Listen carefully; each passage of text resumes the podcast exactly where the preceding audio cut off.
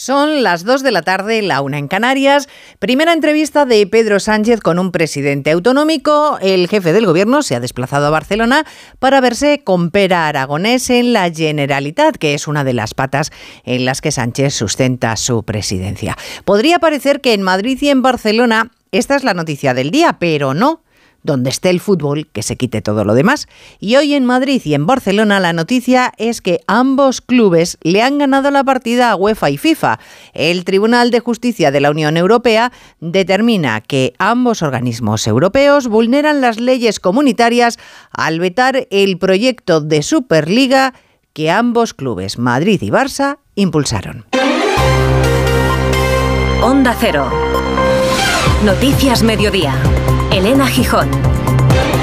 Buenas tardes, enseguida vamos a hablar de la sentencia deportiva que está marcando la actualidad de una mañana en la que Sánchez ha cumplido también con su agenda y en la que se nos acumulan las noticias. Una que se ha producido hace apenas media hora.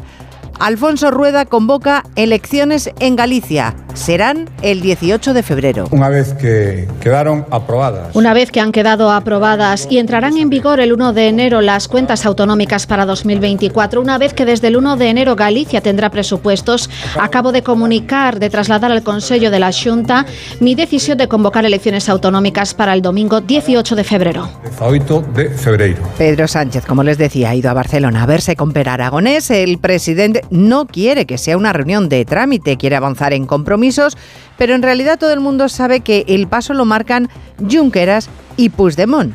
Por eso esta mañana le han preguntado a Sánchez en RACU cuándo se va a ver con los dos. Yo creo que lo lógico es que sea después de la ley de amnistía, tanto con, eh, el líder de Junts per Catalunya, con eh, Carles Puigdemont, como con Oriol Junqueras después de la ley, cuando ambos, el fugado y el condenado, hayan quedado libres de polvo y paja porque sus delitos no existieron, según la amnistía.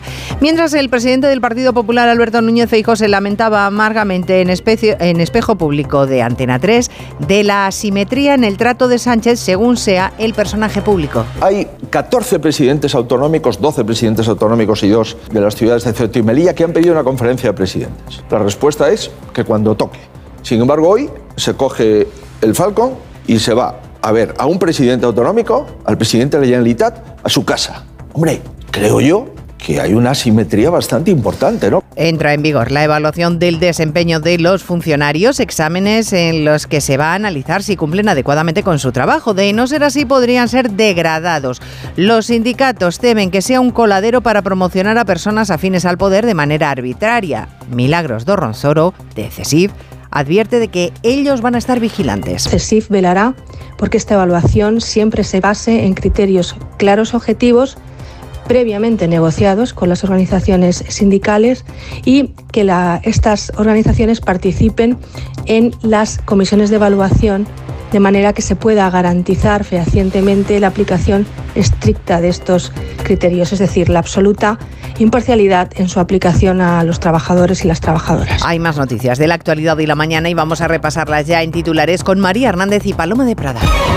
El Partido Popular ganaría las elecciones si se celebraran hoy. El CIS de Tezanos vuelve a colocar en cabeza a Feijó, con el que Sánchez, según la encuesta, recorta distancias a poco más de un punto pese a la amnistía y a la polémica del lawfare. Vox termina el año con su peor dato por debajo del 10%. Buscan en un lago de Córdoba dos militares desaparecidos cuando realizaban unas maniobras en la base de la brigada en Cerro Muriano.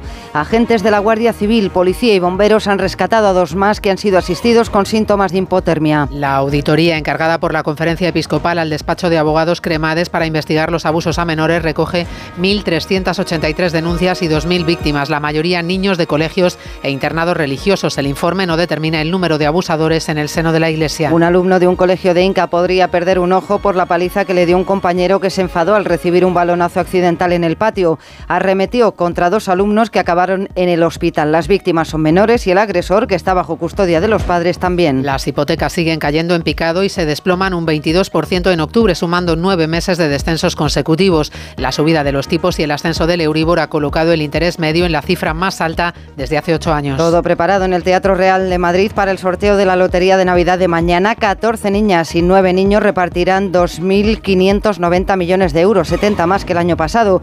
Cada español se juega una media de 70 euros y es Madrid la comunidad donde más veces ha caído el gordo. En cuanto al tiempo, este otoño, el segundo más cálido desde que hay registros y que quedará finiquitado en apenas 14 horas, se despide con ambiente desapacible en el norte por rachas de viento de hasta 80 kilómetros por hora, Cristina Rovirosa. En este día, el más corto del año, apenas verán asomarse el sol en Cantabria, País Vasco, Navarra y Pirineos. Allí un cielo plomizo descargará lloviznas que también afectarán a Canarias. En el resto sigue imponiéndose un anticiclón que ha llegado para quedarse. ¿Y qué nos deparan estas altas presiones? Pues cielo azul, aunque algo neblinoso en las mesetas norte, Extremadura y Mallorca, vientos intensos en Aragón, Cataluña y Baleares, donde se esperan olas de 10 metros y mínimas muy bajas en Castilla y León y en Granada, apenas 2 bajo cero. Las máximas rondan los 18 grados de Málaga y los 6 de Segovia. La decisión del Tribunal Superior de Justicia de la Unión Europea parece bastante clara. Ni la UEFA ni la FIFA, los organismos internacionales del fútbol, pueden tener en exclusiva el poder de autorizar competiciones. Y como hasta ahora eso era así, considera el tribunal que eso vulnera las libertades de mercado y es un abuso de poder dominante. A este fallo se agarran Real Madrid y Barça para felicitarse porque entienden que ahora sí tienen vía libre para organizar esa competición de grandes clubes que pretenden desde hace tiempo y que se llama Oscar Conde Superliga. Una sentencia hecha pública hoy que señala que esas normas de FIFA y UEFA sobre la aprobación previa de competiciones de fútbol interclubes como la Superliga son contrarias a la legislación de la Unión Europea. Añade la sentencia que en esta situación UEFA y FIFA ejercen un monopolio contrario a la normativa europea. De esta manera se daría el visto bueno a que los clubes puedan organizar una competición al margen de esos organismos supranacionales y que lo hagan con sus propias condiciones, como es el caso de esta Superliga. Añade la sentencia que clubes y jugadores no podrían ser sancionados por participar en esas competiciones alternativas al margen de FIFA y de UEFA. Una sentencia que respalda el proyecto liderado por Real Madrid y Barcelona y que ya abandonaron otros clubes como Atlético de Madrid, Juventus o los conjuntos Premier. Claro, ya se pueden imaginar que tanto Real Madrid como Barça están exultantes. Ambos presidentes, Florentino Pérez y Joan Laporta, han difundido sendos comunicados en los que hablan del triunfo de la libertad, de devolver la competición a los clubes y a los aficionados. Es un proyecto en el que participarían 64 clubes, ninguno de forma permanente, y que se retransmitiría en abierto Esther Rodríguez por streaming. Real Madrid y Barcelona quieren dejar claro también que la Superliga no supone ir contra las competiciones nacionales, pero advierten que comienza una nueva era para el fútbol europeo. Florentino Pérez y Joan Laporta. Desde hoy, el presente y el futuro del fútbol europeo está por fin en manos de los clubes, de los jugadores y de sus aficionados. Este día marcará un antes y un después.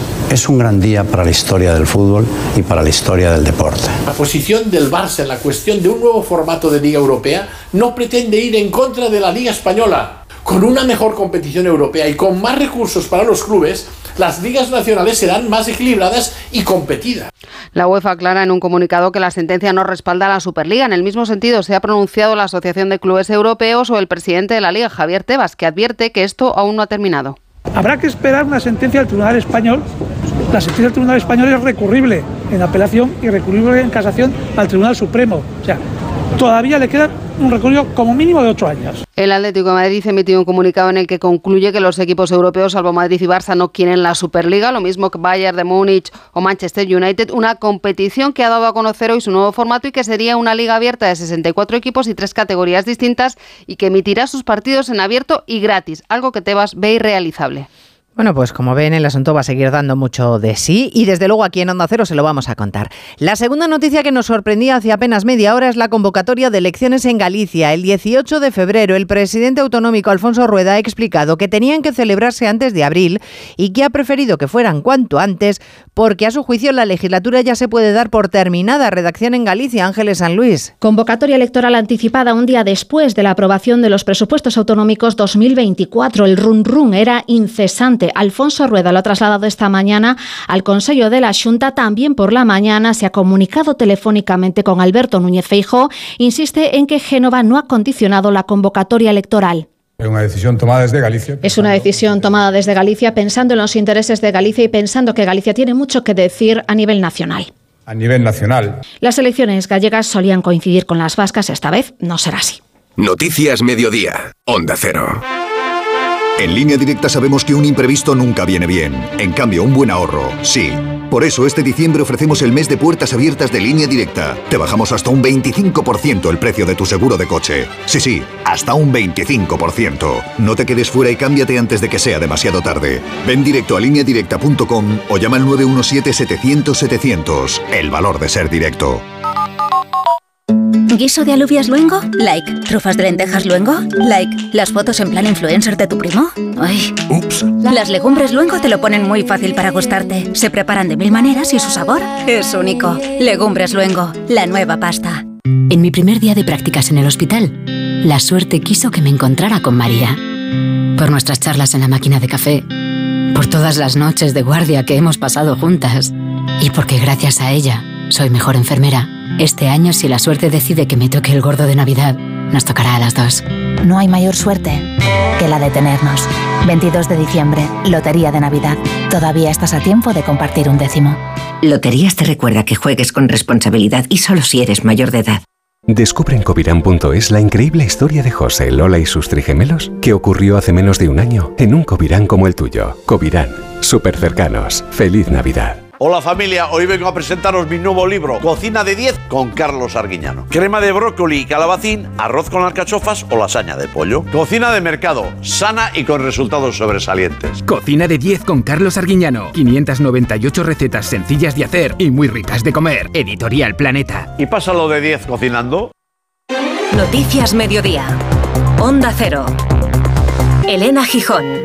En unos minutos está prevista la comparecencia de Pedro Sánchez y de Pera Aragonés tras la entrevista de más de hora y media que han mantenido en el Palacio de la Generalitat. Sánchez va a escuchar sobre todo las demandas catalanas a propósito de la financiación, el traspaso de Rodalíes o el futuro político. Pero Aragonés quiere más. Aragonés quiere que salga la ley de amnistía y la relación de Cataluña con el Estado. Desde Moncloa se empeñan en subrayar que el encuentro se reviste de la más absoluta normalidad institucional. Acaba de comenzar en este mismo instante la comparecencia del presidente del gobierno, Pedro Sánchez, que efectivamente está subrayando Barcelona, Gabriel Figueredo, que esto es un encuentro entre presidentes del todo normal. Normalidad y cordialidad, un encuentro que ha durado una hora y quince minutos y ya tenemos eh, un primer acuerdo de esta reunión. En realidad estamos hablando de cinco puntos. La convocatoria de una próxima reunión de la mesa de diálogo tendrá lugar en el primer trimestre del 2024. Se va a aprobar una ley que garantice que los ciudadanos, en este caso los catalanes, puedan dirigirse en catalán a toda la Administración General del Estado y también en el resto de lenguas cooficiales. Se traspasará la gestión del ingreso mínimo vital y esto se va a aprobar en el próximo Consejo de Ministros del 27 de diciembre, es decir, la semana que viene. También han acordado los dos mandatarios impulsar y financiar un proyecto para la instalación en Cataluña de un centro tecnológico de producción de chips y finalmente el quinto punto de este acuerdo es que se va a desarrollar a partir de enero el acuerdo y el calendario para avanzar en el traspaso de rodalías. Por tanto, se han hablado de cuestiones, sobre todo, que están dentro del autogobierno, dentro de la Constitución, tal y como pedía Aragonés en este caso como pedía Pedro Sánchez al presidente de la Generalitat, al que le reclamaba también pragmatismo. Si os parece, podemos ya escuchar en directo en estos momentos al presidente del Gobierno compareciendo desde el Palau de la Generalitat. Contra la pandemia de la COVID-19, celebramos la primera reunión de la mesa de diálogo entre el Gobierno de España y el Gobierno de la Generalitat de Cataluña. Y la pregunta retórica que lógicamente eh, hago a la opinión pública es cómo hubiéramos afrontado esa crisis sanitaria y económica sin precedentes en los últimos 100 años de la humanidad, con dos administraciones enfrentadas. Esta es una de las justificaciones que está dando Pedro Sánchez, cómo se hubiera podido gestionar la pandemia con el enfrentamiento entre Cataluña y el Estado.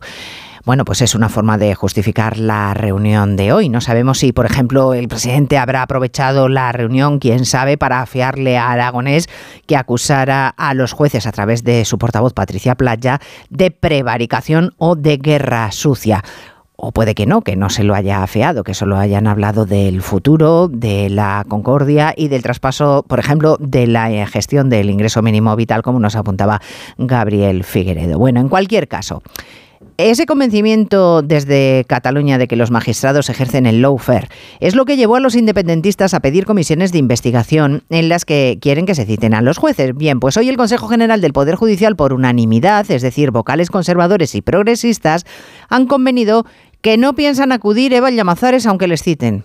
El Lawfer cosecha el acuerdo total del CGPJ y por unanimidad el órgano de gobierno de los jueces insta a Congreso y Senado a abstenerse de citarles a declarar en las comisiones de investigación por supuesta guerra judicial, tanto a jueces como a magistrados. Las Cortes carecen de atribuciones para ellos, dicen, desde el respeto absoluto a su autonomía para crear cuantas comisiones deseen, de ser citados incluso con apercibimiento de que podrían incurrir en responsabilidad penal, no deberán comparecer de hecho, el Consejo no les dará autorización de comisiones de servicios para que acudan. Jueces y magistrados están plenamente sometidos a la Constitución y sujetos a responsabilidad penal si cometen un delito cuya exigencia corresponde a los tribunales. Las comisiones de investigación, recuerdan, tienen carácter político y están orientadas a la responsabilidad política. Bueno, ya no los jueces, otros servidores públicos, los funcionarios, están preocupados. El gobierno ha aprobado que todos estos empleados van a tener que someterse a evaluaciones de desempeño para determinar si son promocionados o son degradados.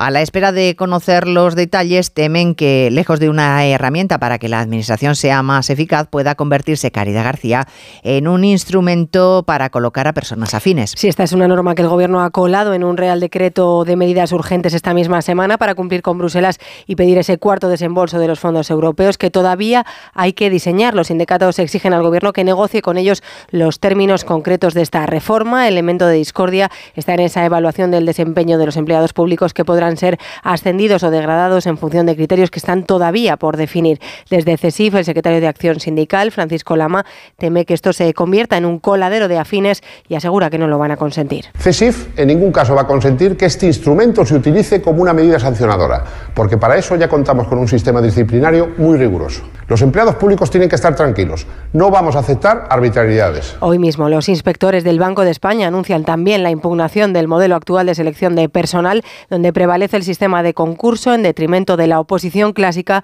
con exámenes más rigurosos, exigentes y transparentes. Y a pesar de todo, la mayoría de la población, según el CIS, está contenta con el Partido Socialista. Se ha dado a conocer el sondeo del Centro de Investigaciones Sociológicas que dirige Tezanos esta mañana.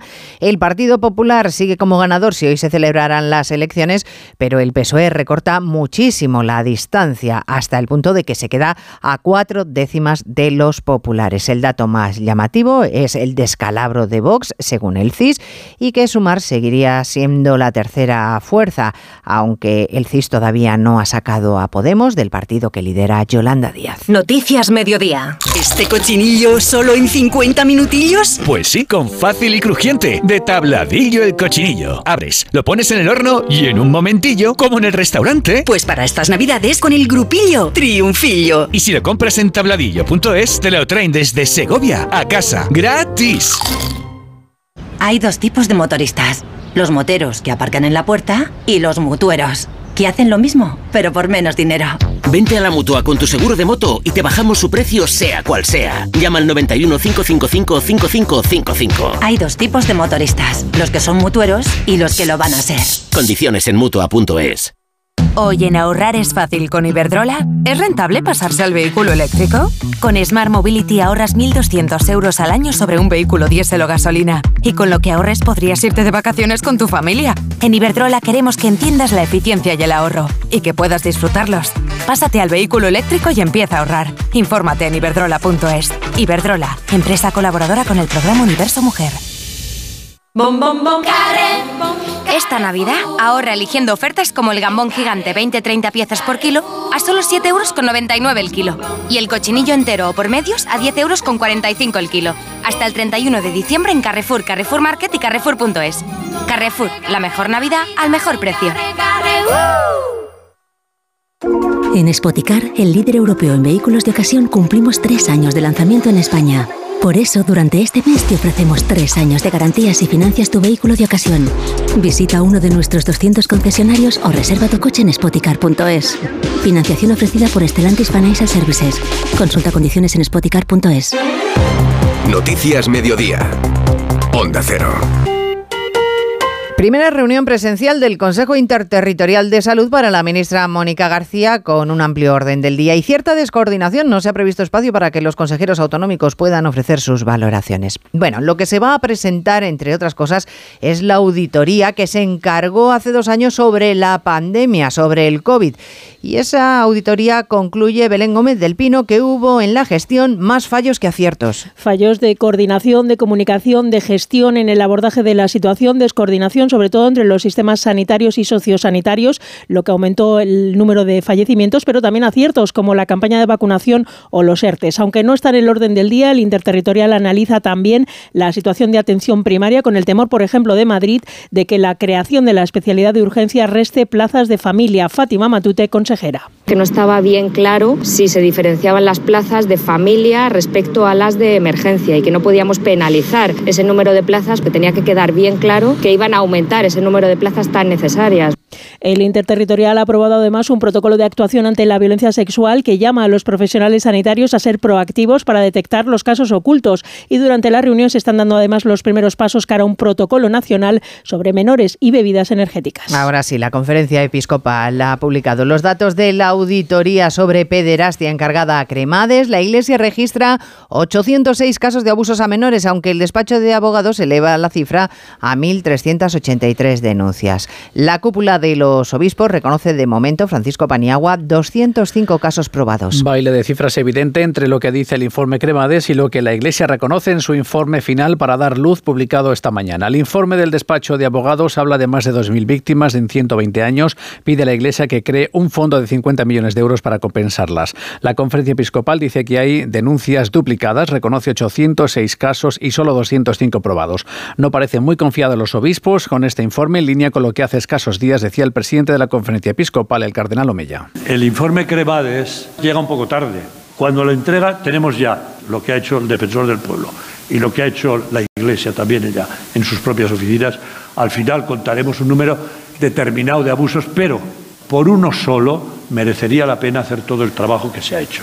El informe Cremades dice que hay un número indeterminado de abusadores que cometieron sus actos en colegios y seminarios menores y mayores. España ha sido el segundo país de la Unión Europea que ha recibido más peticiones de asilo en los primeros nueve meses del año, casi 14.000 y solo por detrás de Alemania. El ministro de Exteriores espera ahora que los 27 sean responsables en la acogida de inmigrantes tras el acuerdo alcanzado en Bruselas. Un acuerdo, un pacto que Álvarez defiende frente a las críticas que reprochan que con dinero se puede eludir la acogida de esos inmigrantes. La vicepresidenta Yolanda Díaz ha hablado a Asunción Salvador de retroceso. Retroceso en derechos y el concepto de solidaridad a la Carta son algunas de las críticas que se le hacen a este pacto. El ministro Álvarez defiende el hito de haber puesto de acuerdo a los 27, considera que el pacto es equilibrado y que marca la pauta para gestionar un fenómeno que persistirá mientras lo hagan, ha subrayado las grandes diferencias entre la Unión Europea y África. La migración irregular es un fenómeno estructural y para gestionarlo era necesario tener este acuerdo. Por todo ello, yo creo que es una gran noticia. Por otro lado, Álvarez desmiente que exista, como ha trascendido, malestar entre los diplomáticos por los cambios en la cúpula del Ministerio, donde tres de las cuatro secretarías de Estado han pasado a manos de perfiles políticos, algo que también afea al Partido Popular. El ministro se justifica con el argumento de que esto no es nuevo y que se ha hecho con todos los gobiernos. Asunto del que les venimos hablando en los últimos días, las quejas por la politización excesiva de los cargos en el Ministerio de Asuntos Exteriores. Otro asunto recurrente en la, la política internacional o en la crónica internacional en España es lo que está ocurriendo en Gaza, que según la ONU va más allá de la devastación. Hoy ha confirmado la ONU que varias zonas de Gaza, Diana Rodríguez, han alcanzado el nivel más alto de catástrofe. Tanto el norte como el sur de la franja habrían alcanzado ese nivel más alto de catástrofe humanitaria por hambruna. Conclusiones de un baremo realizado por Naciones Unidas, distintos gobiernos y organizaciones no gubernamentales dos meses y medio después de la ofensiva israelí que ha obligado al 85% de la población a abandonar su casa. Muchas familias no pueden alimentar a sus hijos porque, como reconoce esta mujer palestina. He estado mendigando para poder alimentar a mis hijos, pero no encuentro nada. Voy a asuntos sociales, me dicen que vaya a la mezquita, voy a la mezquita, me dicen que vaya a asuntos sociales y no hay harina.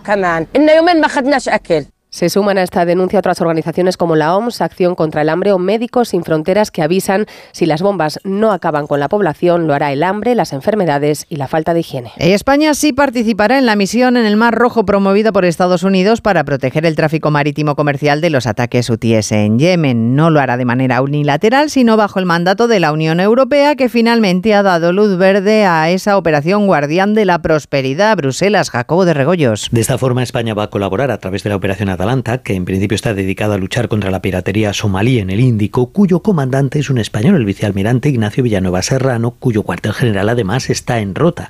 La operación Guardián de la Prosperidad, con la que ha decidido colaborar la Unión Europea, tiene como objetivo declarado garantizar la seguridad de la navegación en el Mar Rojo ante los ataques de los hutíes respaldados por Irán contra buques con bandera israelí, propiedad de empresas israelíes o que vayan a puertos israelíes, lo que ha provocado que muchas compañías de transporte marítimo suspendan sus operaciones en la zona. El alto representante, Josep Borrell, ha explicado a través de un mensaje en la red social X que esto demuestra el papel de la Unión Europea como garante de la seguridad marítima. El problema por resolver es quién se va a ocupar a partir de ahora de la piratería somalí en el Índico, que casualmente parece haberse reactivado últimamente. Noticias Mediodía.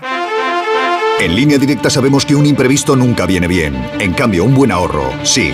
Por eso este diciembre ofrecemos el mes de puertas abiertas de línea directa. Te bajamos hasta un 25% el precio de tu seguro de coche. Sí, sí, hasta un 25%. No te quedes fuera y cámbiate antes de que sea demasiado tarde. Ven directo a lineadirecta.com o llama al 917-700-700. El valor de ser directo. Pero mira cómo comen los peces en el río, pero mira cómo comen jamón del sobrecico. Comen y comen y vuelven a comer con tu jamón directo que han pedido en internet. 984-1028, tujamondirecto.com. Bueno, Óscar, hoy además se cierra la última jornada de Liga del 2023, marcada por esa sentencia que nos contabas de la justicia europea sobre la Superliga. Y con Radio Estadio en Onda Cero desde las 6 de la tarde para vivir los cuatro últimos partidos de la decimoctava jornada del campeonato. Cuatro duelos en los que se espera que todos los equipos, excepto uno, el Real Madrid, lleven a cabo algún tipo de reivindicación como protesta contra la posible puesta en marcha de ese torneo aparentemente cerrado como la Superliga. Tendremos dos partidos destacados para saber quién acaba el 2023 como líder. A las 7 de la tarde, Betis Girona. A las 9 y media, a la vez Real Madrid. También se juegan hoy el Cádiz Real Sociedad y el Mallorca Osasuna. Anoche el Barça puso rumbo a Dallas, donde esta madrugada juega un partido amistoso después de ganar su último partido de liga del año con sufrimiento ante el colista. El Almería fue capaz de igualar hasta en dos ocasiones un duelo que ya desniveló en los últimos minutos Sergi Roberto con ese 3-2 definitivo. Tras el partido, muy molesto con sus futbolistas, el técnico culé Xavi Hernández. Preocupa la primera parte, no. Es inaceptable. Lo que quiero es un equipo con alma, que se deje la piel en el campo. El año pasado esto nos dio dos títulos. No somos el Barça del 2010, no tenemos la calidad ni la capacidad individual. La realidad es que si no damos todo, no nos llega contra ningún equipo. Para mí, ya te digo, es inaceptable. Inaceptable. Cuando falta alma, no puede ser, no puede ser. Me estoy abriendo en canal, pero es así, es así, pero es, es, es responsabilidad mía. No va a volver a ocurrir. Ganó el Athletic de Bilbao 1-0 a Las Palmas, superó el Villarreal 3-2 al Celta y en la Champions femenina eliminado el Real Madrid tras caer ayer 0-1 ante el París en la fase de grupos. Hoy el Barça recibe al Rosengar sueco en busca de un triunfo que les dé ya el pase a cuartos de final. Un beso. Otro para ti. Te mando un beso. Nunca nos habíamos dado tantos besos como en los últimos 100 años. Si la tecnología nos ha permitido conectar como nunca la vida de las personas, imaginémonos todo lo que seremos capaces de hacer en los próximos 100. Telefónica, imaginémonos. Enate.es, tu boutique de vinos online. Enate.es. Esta Navidad vive la magia, vive la bañeza, descubre la iluminada, sumérgete en sus calles, en sus comercios, vibra con su ruta modernista, degusta su deliciosa gastronomía. La Bañeza, una perla escondida al sur de la provincia de León. Vive la magia. Mañana a estas horas ya les habremos contado cómo han repartido la suerte los bombos de la lotería de Navidad. Puede que alguno incluso de ustedes esté entre los afortunados y les haya caído un buen pellizco. Es importante en ese caso tener la cabeza fría y no dejarse llevar por la euforia. Mónica Muñoz nos da algunas pautas de cómo actuar. Después del subidón inicial por ganar la lotería, lo primero que hay que hacer es cobrar el premio. El secretario técnico del Registro de Economistas Asesores Fiscales, Rubén Jimeno, advierte de que si el premio es compartido, deben deben ir al banco todos a la vez a cobrarlo. Y explica por qué. Si el que compró el décimo es el que acude al banco, a la entidad bancaria, y lo va a cobrar íntegramente él, y luego él se encarga de repartir al resto de las personas que participaban en ese décimo, va a pensar Hacienda que es una donación y por tanto los que reciben ese dinero van a tener que tributar en el impuesto sobre donaciones hasta un 34% del premio. Una vez cobrado, hay que decidir en qué gastar el dinero. Aquí Jimeno recomienda no tener prisa y consultar con un asesor fiscal que analice nuestro perfil financiero y que nos ayude a invertir sin riesgos el dinero que hemos ganado. Bueno, el sorteo empieza a las 9 de la mañana. Se lo contaremos como siempre aquí en Onda Cero con Javier Ruiz Taboada al frente. En la realización técnica ha estado Dani Solís y Cristina Rovirosa en la producción. Volvemos a las 3 con lo que esté pasando en ese momento. Gracias, señores, por estar ahí. Muy buenas tardes. En Onda Cero, Noticias Mediodía, con Elena Gijón.